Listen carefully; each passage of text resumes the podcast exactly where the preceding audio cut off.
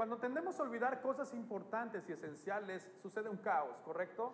No me diga que después de que se le quemó los frijoles olía bien rico la casa, así como que, ay, mi amor, qué rico huele, los frijoles quemados es algo fantástico. No, ¿verdad que no? Os digo, ¿cómo lo explico? Cuando tendemos a olvidar cosas, normalmente siempre sucede un caos. ¿Alguien se le olvidó comer hoy? Ah, pues no se olvida, ¿verdad? Es así como que, no, eso no se puede olvidar. Sin embargo, el Señor vemos constantemente que al pueblo de Dios les está recordando algo, esto, no te olvides de sus mandamientos. No te olvides que yo soy Dios. Les está recordando, ten cuidado de la idolatría. No levantes dioses ajenos delante de ti. Les dio unos mandamientos. Pero el pueblo de Israel constantemente estaba cayendo en esto, en la desobediencia y olvidar los mandamientos de Dios y recordar que solamente Él es su Dios y no hay otro Dios delante de Él o debajo de Él o por encima de Él. Pero el pueblo de Israel, pues como les digo, veíamos la semana pasada, una vez más se volcaban a la idolatría pero después Dios utilizó personaje importantísimo en la historia de Israel y lo conocemos que es Samuel. ¿Qué quiere decir? Pedido a Dios, ¿correcto? ¿Se acuerdan? No, ya no se acordaban, pero está bien, se las paso. Esto quiere decir que su mamá, Ana, oró por él y Dios levantó a Samuel para ser el que va a interceder o que va a hablar en lugar de Dios a todo el pueblo. Y una de las cosas que Samuel constantemente hablaba era, regresen al Señor. Regresen al Señor, arrepiéntanse de sus malos caminos. No le agrada esto al Señor. Hay mucha idolatría y veíamos en la semana pasada que delante del, del Señor el pueblo de Israel entendió porque extrañaba el arca de Dios que representaba la presencia de Dios entre ellos, porque no la habían tenido por más de 20 años. Y hablábamos y reflexionábamos respecto a la importancia de nuestra vida devocional con Dios y hacía la pregunta siguiente, ¿Cuántos de nosotros fue la última vez que nos sentamos delante de la presencia de Dios y escuchamos de su dirección? ¿Cuándo fue la última vez que pasamos un tiempo delante de la presencia de Dios y salimos, ahora sí, Señor, entiendo y comprendo más o menos hacia la dirección que me vas a dar, hay paz en mi corazón? ¡Woo! ¿Cuándo fue la última vez que te gozaste en la presencia de Dios? Probablemente llevas una rachita que dices, uff, estás en peligro. Tus luces, o si como el Chapulín Colorado, tus, tus antenitas de vinil están detectando peligro. Y debemos de tener mucho cuidado. Y probablemente este sea la temporada donde el Señor te está llamando a que puedas regresar una vez más a sus caminos y que puedas experimentar un avivamiento en tu corazón. Y la semana pasada hablábamos que uno de los principios elementales y fundamentales en el caminar del cristiano para experimentar un avivamiento era ir a los conciertos, ¿verdad? No, ningún concierto te va a dar un avivamiento, ninguna exposición o ninguna, no sé, campaña puede hacer que te cause un avivamiento. Solamente la palabra del Señor, Cristo en tu corazón, es quien puede avivar tu vida. Y Samuel les decía esto, si ustedes verdaderamente son honestos en querer regresar y que Dios esté entre ustedes, tienen que arrepentirse, tienen que tirar su idolatría, tienen todos sus ídolos, Astarot y Baal, y tienen que empezar a servir. Dirijan su corazón. La palabra clave que entendimos la semana pasada fue, dirijan su corazón hacia quién? Hacia el Señor, hacia Dios, ¿correcto? Déjame subir esto más dirijan su corazón hacia Dios. Y entendíamos que a veces la, dinámica de nuestro corazón no solamente es en la parte emocional, sino en la palabra del Señor, corazón significa razonamiento, entendimiento, comprensión, acciones, emociones, actitudes, palabras, ideas, sueños, planificación. Esto es parte de lo que el Señor habla como corazón. Cardía en la palabra este, probablemente griega que encierra todos estos conceptos. Entonces veíamos que Samuel les decía, todas estas cosas las tienes, tienen que dirigir hacia la presencia del Señor. ¿Ok? ¿Ya tienes planes? ¿Ya tenemos planes para el año, fin de año familia? Ustedes, nos vamos a México, nos vamos a tal, ¿no? Qué bueno. La pregunta es, si tú ya estás haciendo planes, ¿están tus planes girando dentro de la voluntad de Dios o simplemente porque dices, no puede fallar nada? Una de las cosas del peligro es esto, es que siempre tomamos decisiones basadas a nuestro propio criterio y no dirigimos nuestro corazón hacia la presencia de Dios y buscar su voluntad. Esto fue el peligro más grande que el pueblo de Israel empezó a, a experimentar y sufrió sus consecuencias. En el capítulo 8 empieza algo interesante. Después de que el pueblo regresó y experimentó como un avivamiento en su corazón, empezaron a una vez más a obedecer al Señor, sucede lo siguiente y por favor yo le invito que usted me acompañe a abrir su capítulo 8 de, Primera de Samuel y dice, cuando Samuel ya era viejo, puso a sus hijos como jueces sobre, la, sobre Israel. El nombre de su primogénito era Joel y el nombre del segundo Abías. Estos juzgaban en Bersiba. Pero sus hijos no anduvieron en los caminos de su padre, sino que se desviaron tras ganancias deshonestas, aceptaron sobornos y pervirtieron el derecho. Entonces se reunieron todos los ancianos de Israel y fueron a Samuel en Ramá y le dijeron, mira, has envejecido y tus hijos no andan en tus caminos. Ahora pues danos un rey para que nos juzgue como todas las naciones pero fue desagradable a los ojos de Samuel que dijeran, danos un rey que nos juzgue. Y Samuel, ¿qué hizo Samuel? Oró al Señor. Algo muy importante que hace Samuel. Y el Señor dijo a Samuel, escucha la voz del pueblo en cuanto a todo lo que te digan, pues no te han desechado a ti, sino que me han desechado a mí, porque yo no, para que yo no sea su rey sobre ellos. Wow. Sí, versículo, versículo 8 sigue diciendo, así como todas las obras que han hecho desde el día en que los saqué de Egipto hasta hoy, abandonándome y sirviendo a otros dioses, así lo están haciendo contigo también. Ahora pues, oye su voz, sin embargo, les advertirás solemnemente y les harás saber el proceder del rey que reinará sobre ellos. El título de hoy es eso, una advertencia solemne de parte de Dios para su pueblo. Cuando leemos esta palabra o la escuchamos, advertencia, así como, uh. sí, porque tiene sus consecuencias. Vamos a leer más adelante lo que sigue diciendo, estas son las advertencias. De una forma solemne, te voy a decir cuáles son las consecuencias de que yo ya no sea tu Dios. Aquí estamos viendo algo muy importante en la historia de Israel dejan la teocracia. ¿Qué quiere decir la teocracia? Que Dios es su rey, que el Dios poderoso reina sobre el pueblo de Israel y empieza una monarquía, empieza a haber reyes hombres. Esto quiere decir, rechazan el reino de Dios, rechazan la dirección de Dios, rechazan sus estatutos, rechazan que Dios sea quien pelea por ellos y quieren a un hombre, a una persona como los demás.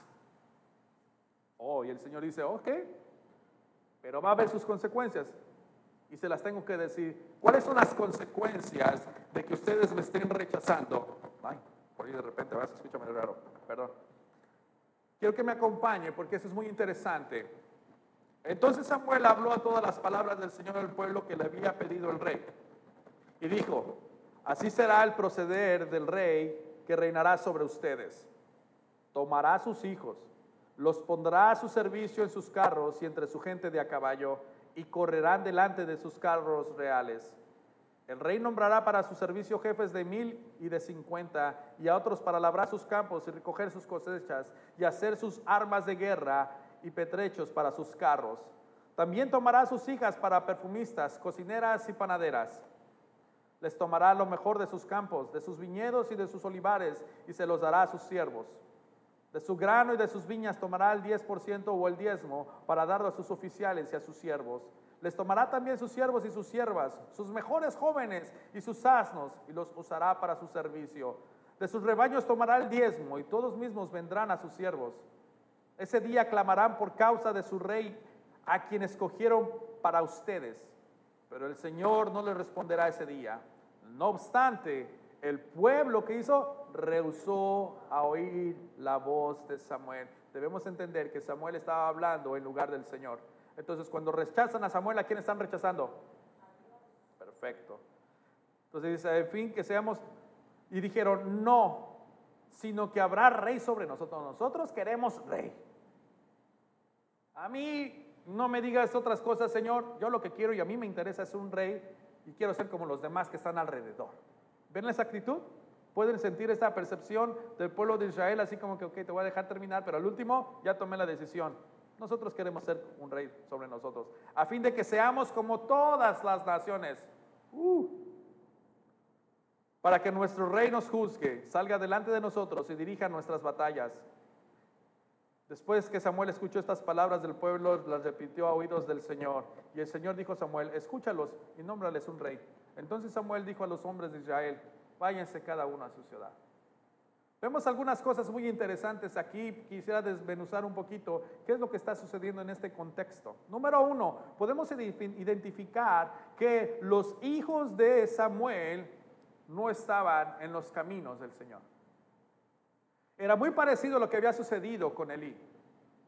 Pareciera ser que Samuel no aprendió la lección la importancia de estorbarles a sus hijos para hacer lo malo. Dice que se habían corrompido, que eran corruptos, que se dejaban sobornar. Y cuando, cuando le dan esta queja a Samuel, Samuel no dijo nada, pareciera ser que entendió que no había forma de defenderlos. Ya su fama se había expandido. Hay cosas que a veces nosotros como padres no podemos entender el por qué nuestros hijos reaccionan de esta forma. La Biblia no dice que tampoco Samuel hizo lo malo o que se descuidó de sus hijos.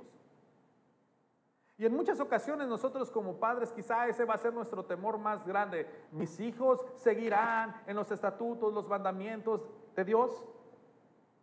Tarde o temprano nosotros, yo tengo un gemelito de nueve años y algún día ellos tendrán que tomar su decisión. Yo digo que aquí hay dos decisiones bien importantes para nuestros hijos que van a tomar en la vida. Número uno, ¿con quién te vas a casar? Y número dos, ¿quién va a ser tu Dios? Y hoy en día nuestra juventud probablemente, no sé si usted se ha dado cuenta, no digo todos, alguna mayoría, no saben quién es su Dios.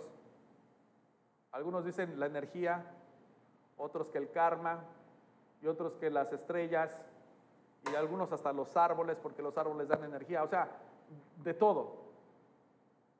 Y uno como padre tiene la preocupación, ¿cuál será el destino final de mis hijos? Por más que nos esforzamos en muchísimas ocasiones, tarde o temprano nuestros hijos tomarán una decisión. ¿A qué Dios van a seguir y con quién se van a casar? Y hay cosas que a veces no vamos a tener nosotros el control de tales cosas. Y eso sí es difícil para nosotros en nuestro corazón. Vean la vida de Lee cuando le dijeron, tus hijos son perversos. Y ahora le toca a Samuel escuchar, tus hijos aceptan sobornos, son corruptos, no hacen lo debido, se han alejado. Y por eso, además Samuel, cheque la, cheque la mentalidad del pueblo, los líderes les decían, Samuel, ya estás viejo Cheque, quiero que vean el corazón del pueblo, qué es lo que está viendo. El pueblo jamás tuvo su mirada en lo que Dios ha hecho por ellos. El pueblo está viendo las deficiencias y los errores de sus líderes para echárselos en cara y decir, como ustedes están mal, Samuel, tú ya estás viejo, y la verdad es que Samuel se dice que tenía entre 55 años y 60 años.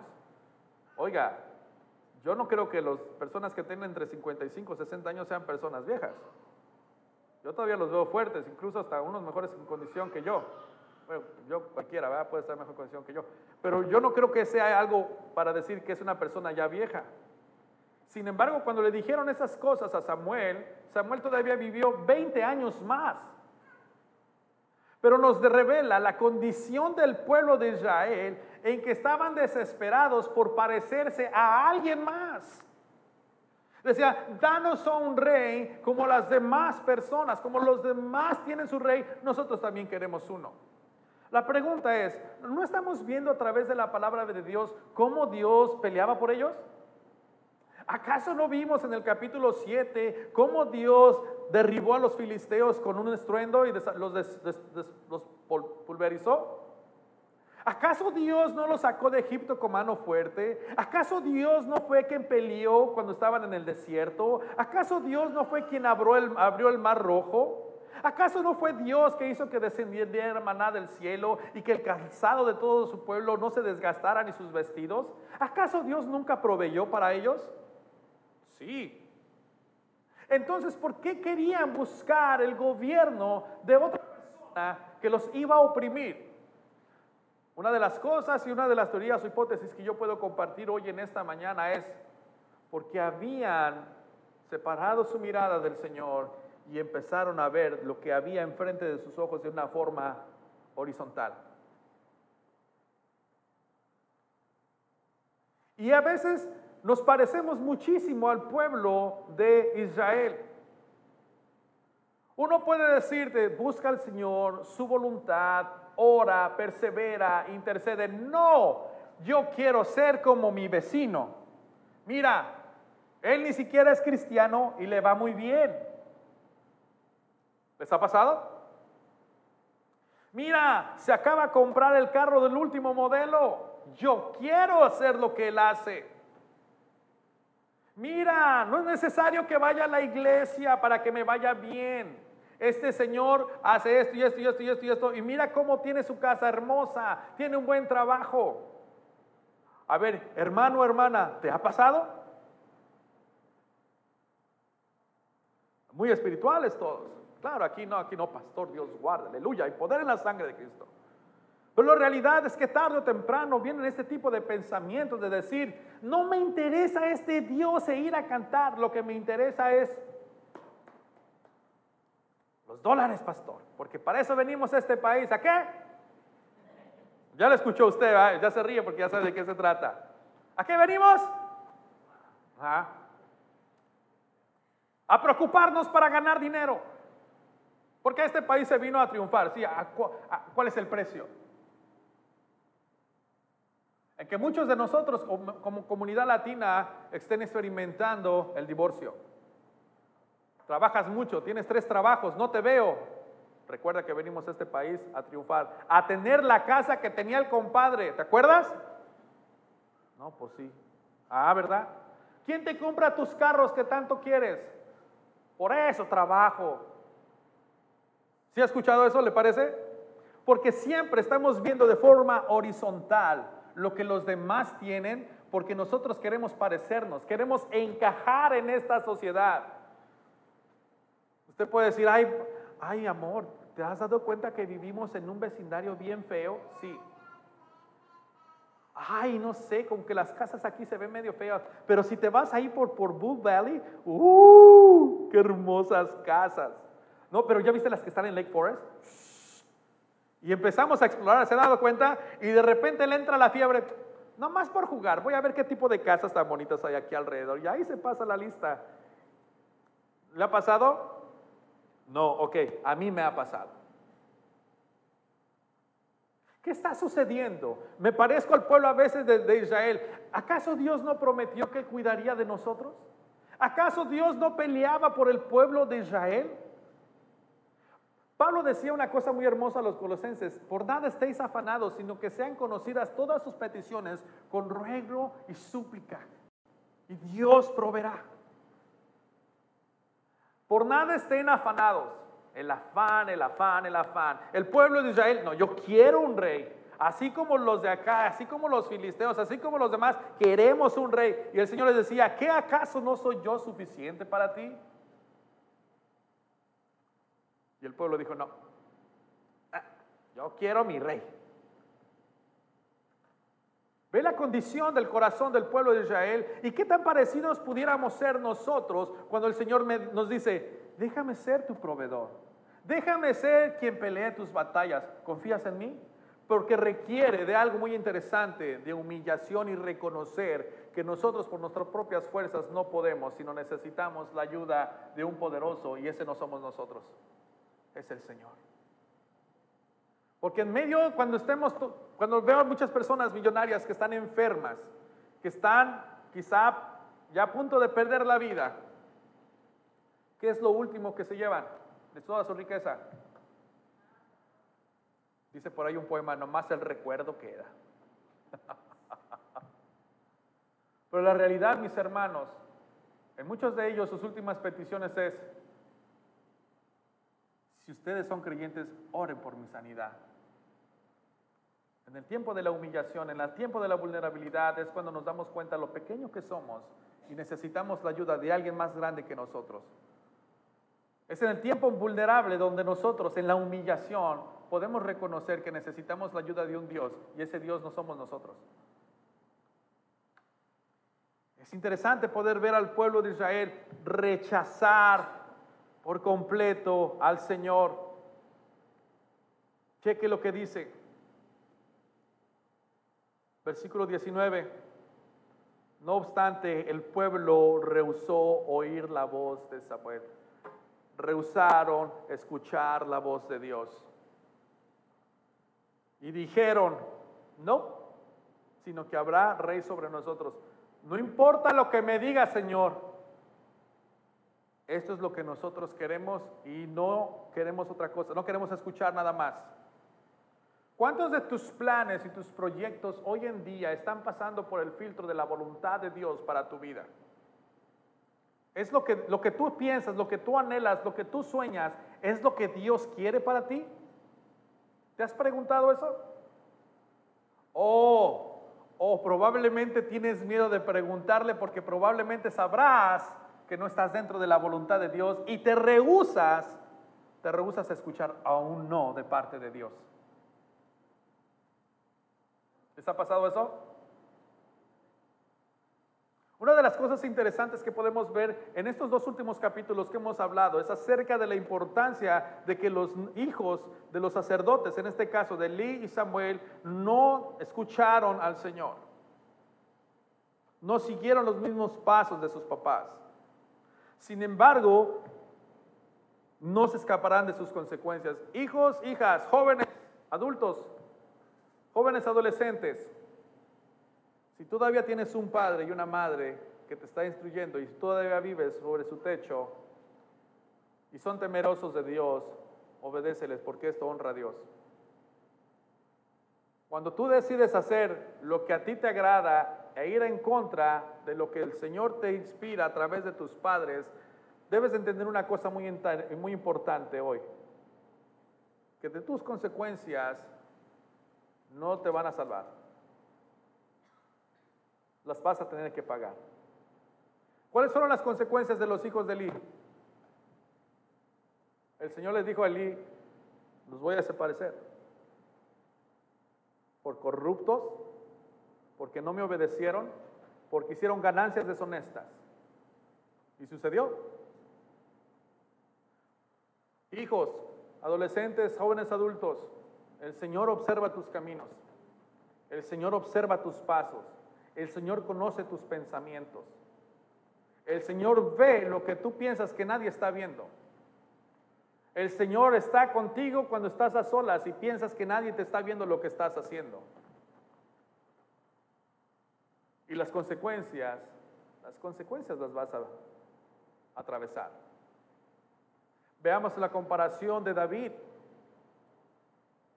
David oraba en su juventud, meditaba, cantaba al Señor, se peleaba con el oso, se peleaba con el león. Y el Señor lo veía. Y el Señor lo escogió para después ser el rey, uno del, el mejor rey que ha tenido Israel. Jóvenes, aunque a veces la palabra del Señor suele ser un poquito así como que esto es para viejitos. No, eso es para todos nosotros. Y el Señor también te quiere decir algo.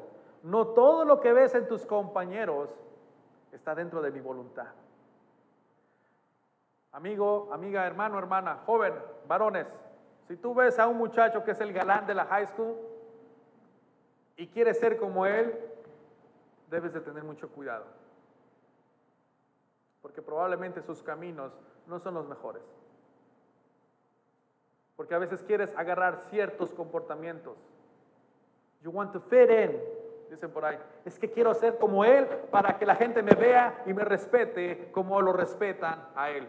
Ten cuidado, porque no puedes jugar con Dios. Y ese no puede ser tu modelo de conducta. O chicas, la chica más popular del colegio. A ver, ¿cuántos están en, un high school o en college? ¿Ustedes conocen a alguien que sea, esta es la más popular? Ay, college. Uh. De casualidad, de repente tentación de que me gustaría ser como ella? ¿Ser parte de su círculo?